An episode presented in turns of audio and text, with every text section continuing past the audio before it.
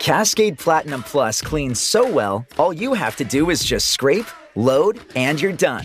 Your dishes will shine with no pre wash or rewash needed, leaving you more time for the things that let you truly express yourself. Because that's when you shine the brightest. A proud sponsor of Can't Cancel Pride 2023, Cascade celebrates those who shine with pride all month and all year.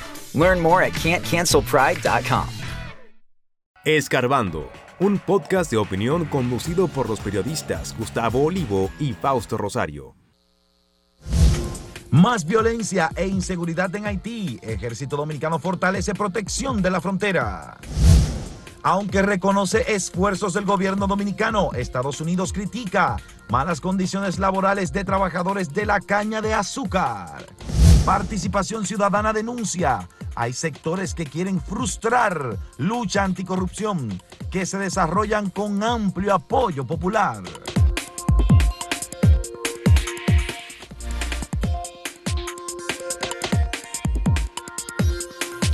La violencia en Haití continúa, es una situación en crecimiento porque las bandas eh, que son las que dominan el territorio en Haití, prácticamente la capital, Cité Soleil, que es una zona de la capital importante, está totalmente controlada por las bandas.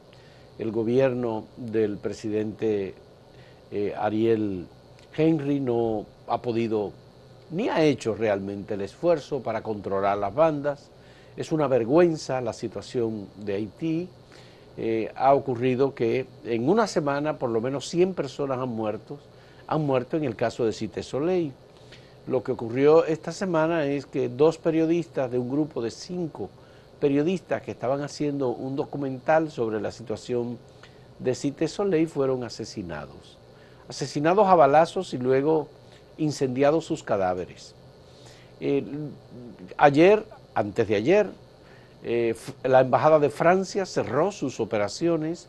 Previamente la Embajada de Francia, conjuntamente con las embajadas de España y de Alemania habían advertido el cese parcial de sus actividades como consecuencia de la inseguridad en Haití.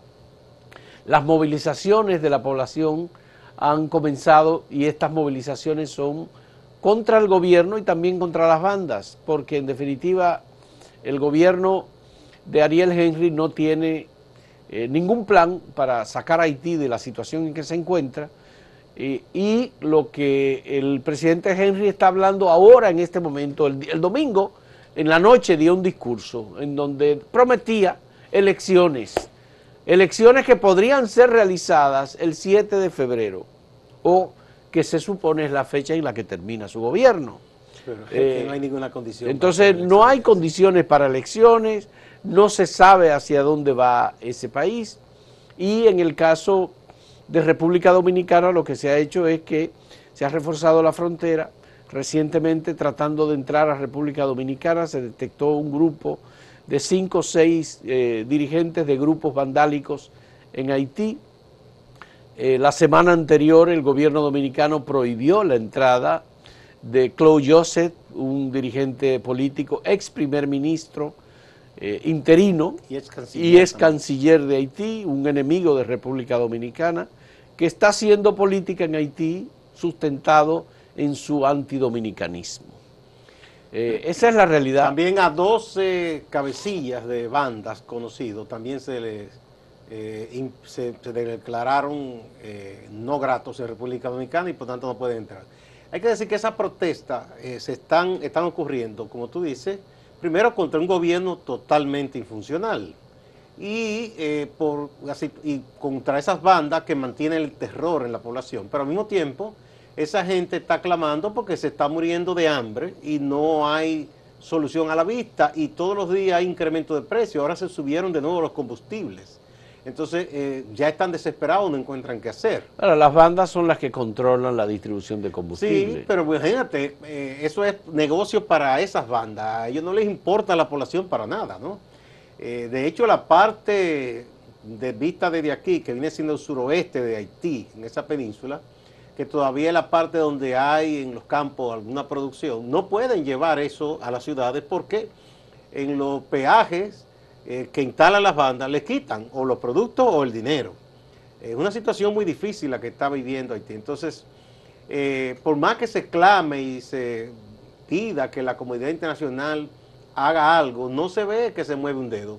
Ahora en esta reunión, ya el presidente sale hoy para Estados Unidos, eh, será uno de los temas tratados con la vicepresidenta, que tiene a cabo la parte de este hemisferio en cuanto a la política exterior norteamericana, a ver si se logra que se intente hacer algo.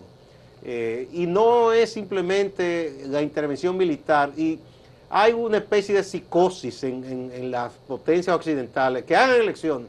Eso no sirve ahí de nada, ¿y cómo se va a hacer? Ahí tiene que haber un acompañamiento para tratar primero de, garantizar cierta seguridad, que el suministro de alimento a la gente, y tratar de ir organizando la cosa para después quizá establecer un gobierno de transición de común acuerdo con las fuerzas sociales haitianas y después ir organizando la cosa para ver si se hacen elecciones, pero eso no es eh, una panacea, decir, elecciones mañana, ¿en qué condiciones? Ganan las bandas, que se van a imponer a la mala, porque dígame usted. Entonces eso no tiene sentido, que simplemente se vea democracia, elecciones. No, ahí hacen falta muchas cosas primero, antes de pensar en unas elecciones. Bueno, Haití es un dolor de cabeza, definitivamente. Para República Dominicana lo es, no solamente por el tema migratorio, sino porque lo, que representa en términos de inseguridad y de violencia. Eso afecta al turismo, por ejemplo, en República Dominicana, porque la gente entiende que es una frontera la que hay y que la conexión entre Haití y República Dominicana es muy, es muy poderosa. Se piensa y se tiene más conocimiento a nivel internacional sobre Haití que sobre República Dominicana. Esa es una desventaja que nosotros hemos tenido eh, durante mucho tiempo. La otra cuestión es que Estados Unidos tiene un compromiso y una gran responsabilidad porque Estados Unidos es el que ha tomado las decisiones políticas más controversiales sobre Haití. Y los peores errores. Entonces, destruir ese ejército, errores. Hacer un fraude, porque fue un fraude, no podemos olvidar eso. Eso de Martelly fue un fraude hecho por Estados Unidos. Para imponer a Martelly como que quedó, en tercer lugar. y lo hicieron presidente a la mala. Ya, entonces, así no. Entonces, esto, por supuesto, compromete a Estados Unidos. E, y no es el hecho de que Luis Abinader vaya a Estados Unidos y se reúna con Kamala Harris y hable sobre lo que... Cascade Platinum Plus cleans so well, all you have to do is just scrape, load, and you're done. Your dishes will shine with no pre-wash or re-wash needed. leaving you more time for the things that let you truly express yourself. Because that's when you shine the brightest. A proud sponsor of Can't Cancel Pride 2023, Cascade celebrates those who shine with pride all month and all year. Learn more at can'tcancelpride.com. el gobierno dominicano piensa que debe hacerse. Que ya eso el presidente lo ha hecho en varios foros. Ya. Está eh, en que se logre, que le hagan caso, no sé. Estados Unidos tiene una responsabilidad mayor, incluso que la República Dominicana, con lo que está ocurriendo en Haití. Eh, y luego está el tema del Consejo de Seguridad de Naciones Unidas. El Consejo de Seguridad de Naciones Unidas ha tomado decisiones recientemente de eh, sanciones contra los dirigentes políticos haitianos que no contribuyan o no colaboren con el establecimiento de la paz y de la normalidad en ese país. Eh, han establecido igualmente peticiones a los gobiernos de que no vendan armas a Haití, excepto a las autoridades, pero ya ni siquiera yo creo que a las autoridades, porque es un riesgo muy grande que fluyan las armas que compren las autoridades de Haití para contener la violencia, que esas mismas armas se vayan hacia los grupos un armados. hipócrita que ellos digan eso. Pues tienen todo. Porque ellos piensan que ahí las cosas se hacen por los canales normales.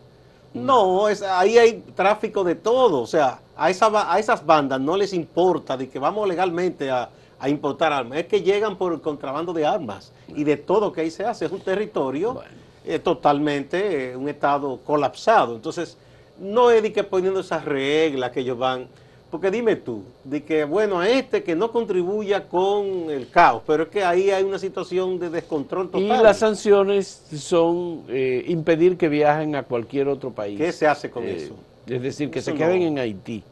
Esa es una de las sanciones que estableció Naciones Unidas. Hace falta alguna decisión un poco más contundente no estamos hablando de una intervención militar.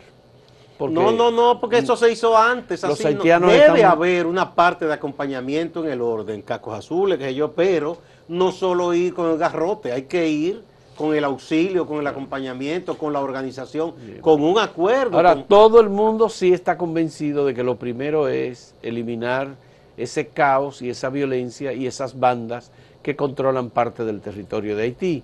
El territorio haitiano tiene que estar bajo control de sus autoridades. de un, de un gobierno. un único orden, que sea un, un gobierno de transición. Ha habido ya propuestas en ese sentido, incluso de, de la diáspora haitiana, de empresarios, de las iglesias. Está en que se, se tome la decisión donde se tiene que tomar, que es en Naciones Unidas, de que hay que eh, a- hacer algo por ese país, porque es una barbaridad. Bueno, eso es lo que hay hasta ahora. Esperamos que el presidente Luis Abinader tenga éxito en su esfuerzo de diálogo sobre la situación en Haití, tanto con la vicepresidenta de Estados Unidos como con Nancy Peloso, que es la re- presidenta de la, de la Cámara de Representantes y que aparentemente está teniendo mucha influencia en el plano de la política internacional de los Estados Unidos. Ella fue la que creó el, el escándalo con respecto a en Taiwán. vez de ir para Taiwán, debió venir Debió aquí. venir aquí a Haití, Ahí a, sí hay a problema, Puerto Príncipe. Taiwán está muy bien. Vamos a presentarle la pregunta que tenemos para ustedes en el día de hoy.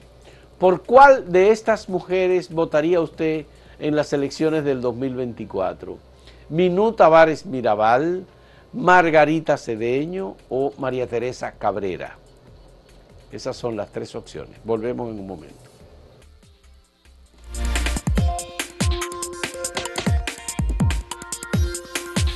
Si quieres anunciarte en este podcast, escríbenos a podcast.acentotv.de.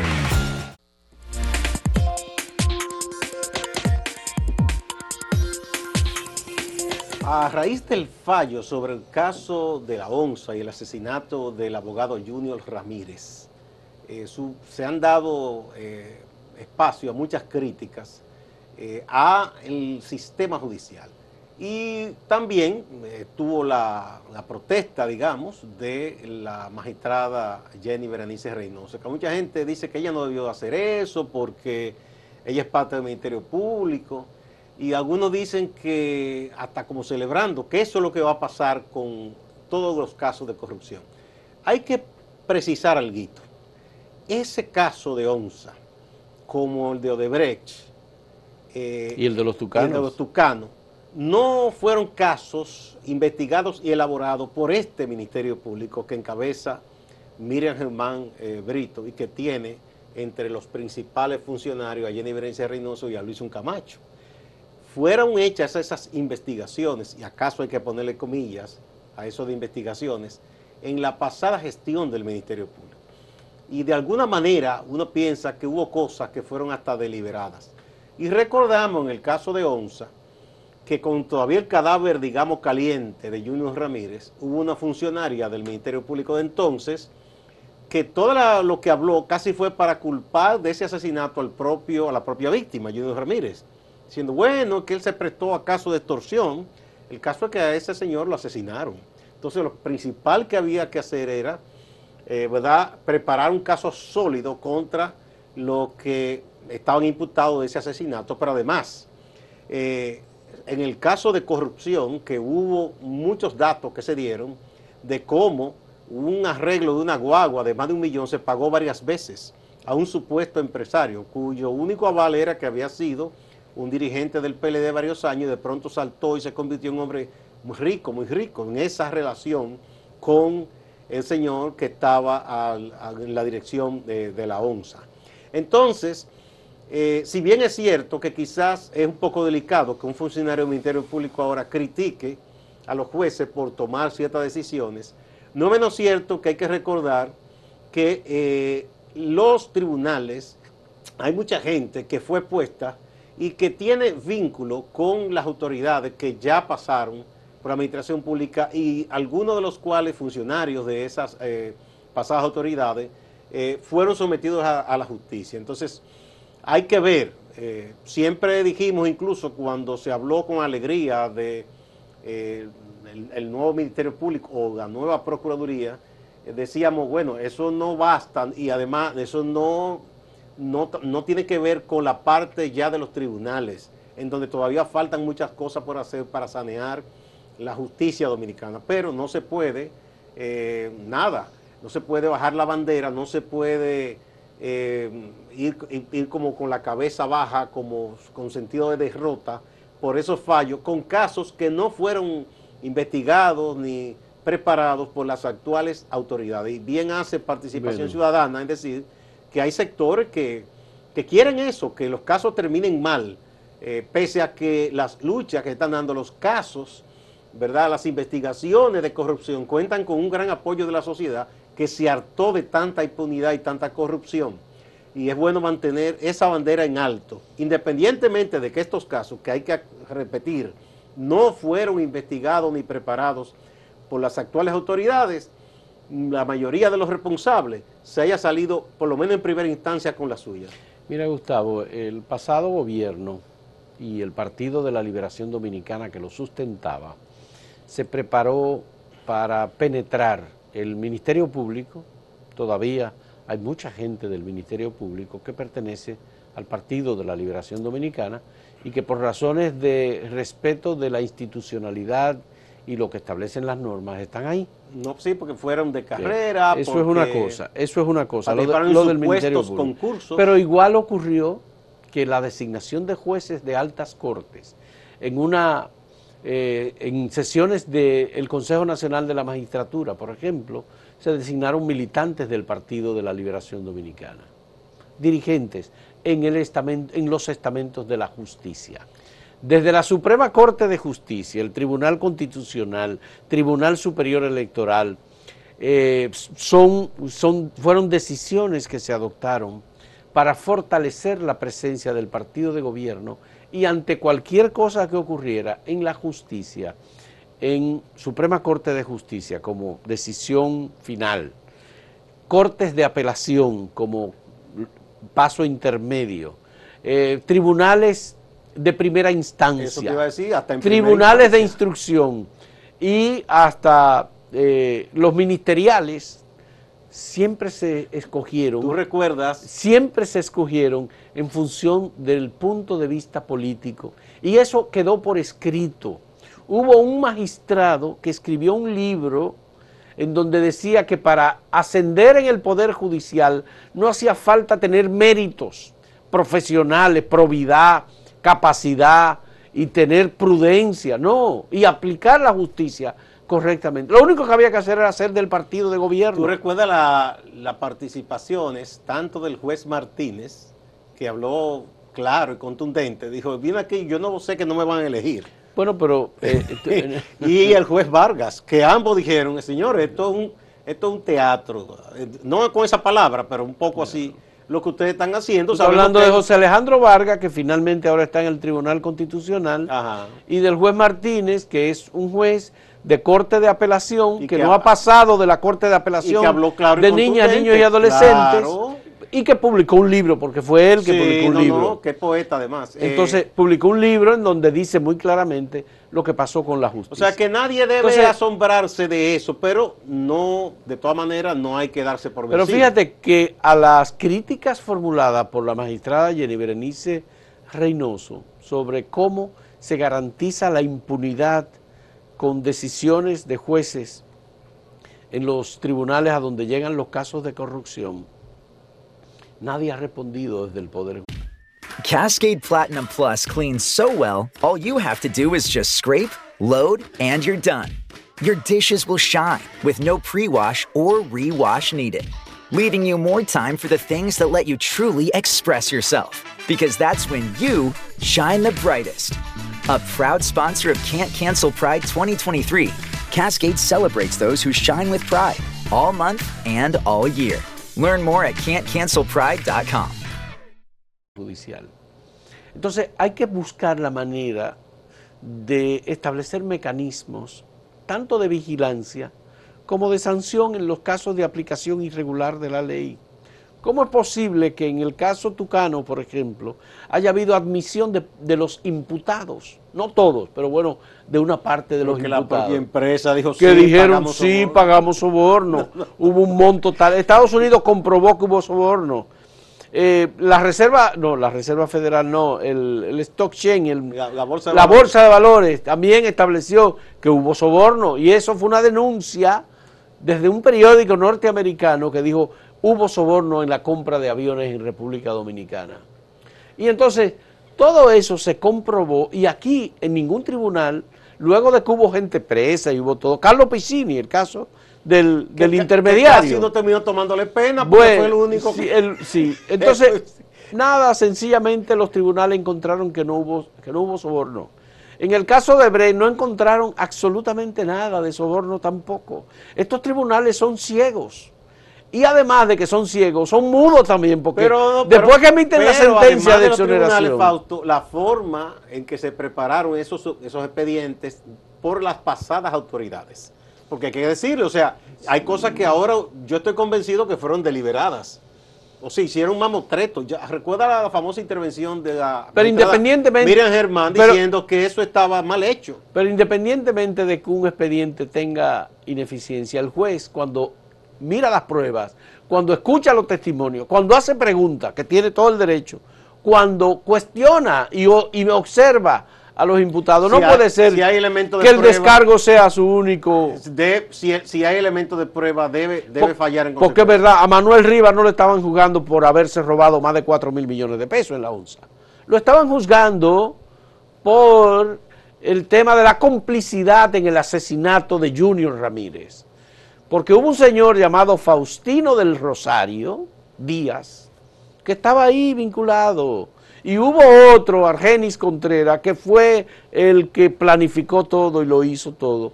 Pero aparentemente... El ejecutor, pero que ese ejecutor no parte de la nada. Como siempre se ha Oye, dicho, oye, en- ve- en- hasta en las novelas policíacas, ¿a quién beneficia el crimen? Ya. Hay que decir una cosa, ¿eh? Junior Ramírez estaba en la Universidad Autónoma de Santo Domingo, en la Facultad de Ciencias Jurídicas, impartiendo docencia. Fueron y lo buscaron. Él estaba impartiendo docencia, fueron y lo buscaron. Él no salió de la universidad, no esperaron a que él saliera.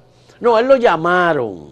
Y él salió del aula y se reunió con unas personas un que lo amarraron, lo inmovilizaron y luego lo asesinaron. Y No. luego le colgaron un blog del y lo cuello y lo lanzaron en una, una cañada. O sea, si eso no Eso es lo que es pasó. planificación, si eso no es acechanza, alevosía, yo no sé lo que es. Sí, ellos se justifican en decir que a Argenis le pusieron 20 años de cárcel. No, pero A Manuel Rivas lo mandaron para su casa. Entonces, bien, como bien dice participación ciudadana, hay que seguir vigilantes, hay que exigir que las personas que incurren en corrupción, que incurren en asesinato, reciban el castigo que manda la ley. No podemos por esto eh, sentirnos derrotados, hay que seguir exigiendo justicia. Vamos a una pausa y a ver de nuevo el tema que tenemos para hoy. A propósito de que hay varias mujeres aspirantes presidenciales, pero estas tres son las que más eh, se mencionan y que aparecen eh, con mejor valoración en las encuestas y estamos preguntándoles a ustedes si en 2024 ustedes votarían por una de ellas. Está Minú Tavares Mirabal de Opción Democrática, Margarita Cedeño del PLD y María Teresa Cabrera del Frente Amplio, que hay una plataforma, un grupo de personas que están proponiendo a la María Teresa. Todavía ya no es una aspirante presidencial definida por el Frente Amplio, aunque es una dirigente de ese partido. ¿A quién ustedes prefieren en 2024 de estas tres mujeres?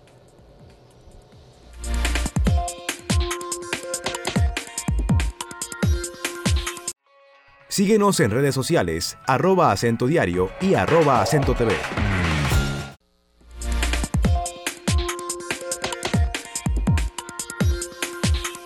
Veamos la respuesta que hemos recibido de ustedes a la pregunta sobre las tres mujeres que tienen interés en convertirse en candidatas a la presidencia de la República. ¿Cuál de estas votaría usted? Em, en primer lugar está María Teresa Cabrera con 66.67%. Ese es en el portal. ¿no? En segundo lugar, Mar- eh, Minú Tavares Mirabal con 25.93% y Margarita Cedeño solo tiene en último lugar un 7.41%. Eso en el portal. Vamos a ver en Twitter ahora cómo han ido las cosas. Aquí en Twitter De igual manera, eh, digo, no igual manera, aquí gana Minú Tavares Mirabal, 43.1%. 43.1%. En segundo lugar está Margarita Cedeño, 39.5%. Y en este caso, María Teresa quedó en tercero, con 17.4% en Twitter.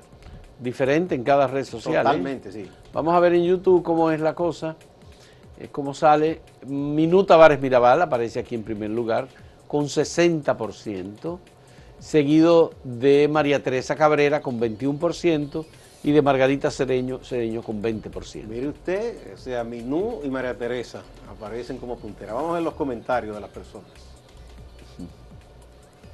Aquí tenemos a Mark Otinio, que dice, de votar por una, no habiendo otra opción, lo haría por la señora Tavares Mirabal 500 veces. Bueno.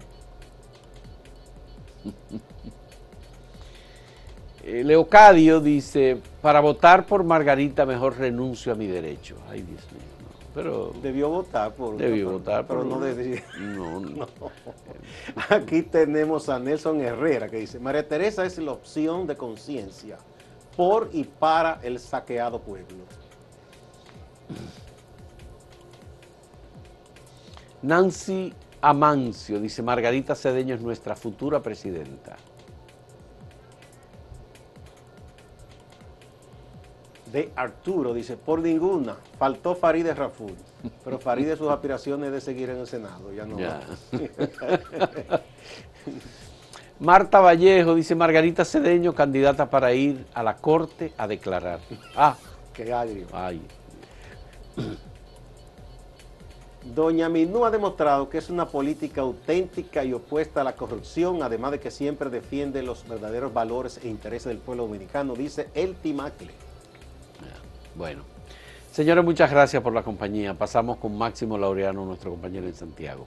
Adelante, Máximo.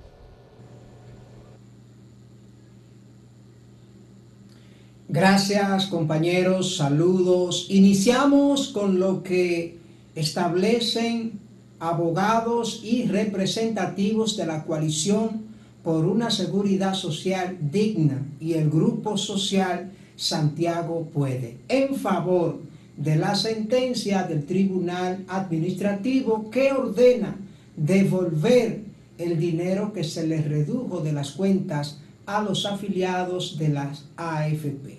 Recordarán ustedes que nosotros en abril 2, aquí en Santiago, hicimos una marcha protesta de frente al Consejo Nacional de la Seguridad Social, exigiendo precisamente esto que hoy el diputado Botello y un grupo de juristas y otras organizaciones han logrado lo que se ha acreditado de manera constitucional.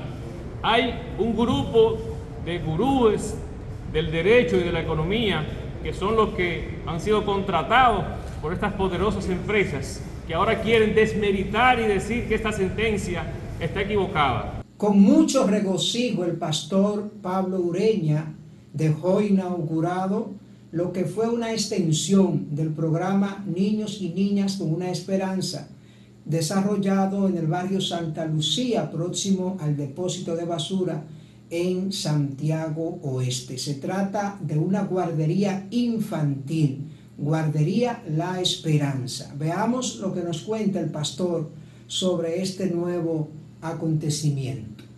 Porque es un logro más del Ministerio Evangélico Tiempo Decisivo, ya que hace, desde sus inicios tenía en mente poder, poder hacer esto realidad, de hacer una guardería. Nosotros estábamos trabajando con niños de 3 hasta 15 años y a partir de hoy nosotros vamos a tener niños ya de 4 meses hasta 15 años. Un grupo que se hace llamar Comité por la Transparencia en el Distrito Municipal Santiago Oeste reitera sus críticas contra la gestión de Eddie en la Junta Distrital. Según ellos plantean, allí en Santiago Oeste no hay seguridad, no hay transparencia en el orden administrativo, entre otros aspectos. Veamos. Los niveles de inseguridad ciudadana son alarmantes, atracos, violaciones, hechos de violaciones musicales, administrativas, ausencia de policías municipales, policías nacionales y militares en los sectores. En resumen, la gente vive encerrada y anda atemorizada en las calles de los sectores populares. con miedo a las diferentes manifestaciones de la delincuencia. Pasamos al orden judicial en el Distrito Judicial de Santiago. El cuarto tribunal colegiado condenó a 10 años de cárcel a un hombre imputado de abuso sexual y psicológico en prejuicio de una niña a quien empezó a agredir desde los 6 años de edad. El procesado es Máximo Antonio Alcántara Cruz. El proceso se inició a raíz de que la madre pusiera una denuncia. 10 años de prisión para este hombre quien está acusado, fue acusado de violación sexual y abuso psicológico. Distante, pero pendiente, actualidad y objetividad desde Santiago. Siga con la programación de Acento TV.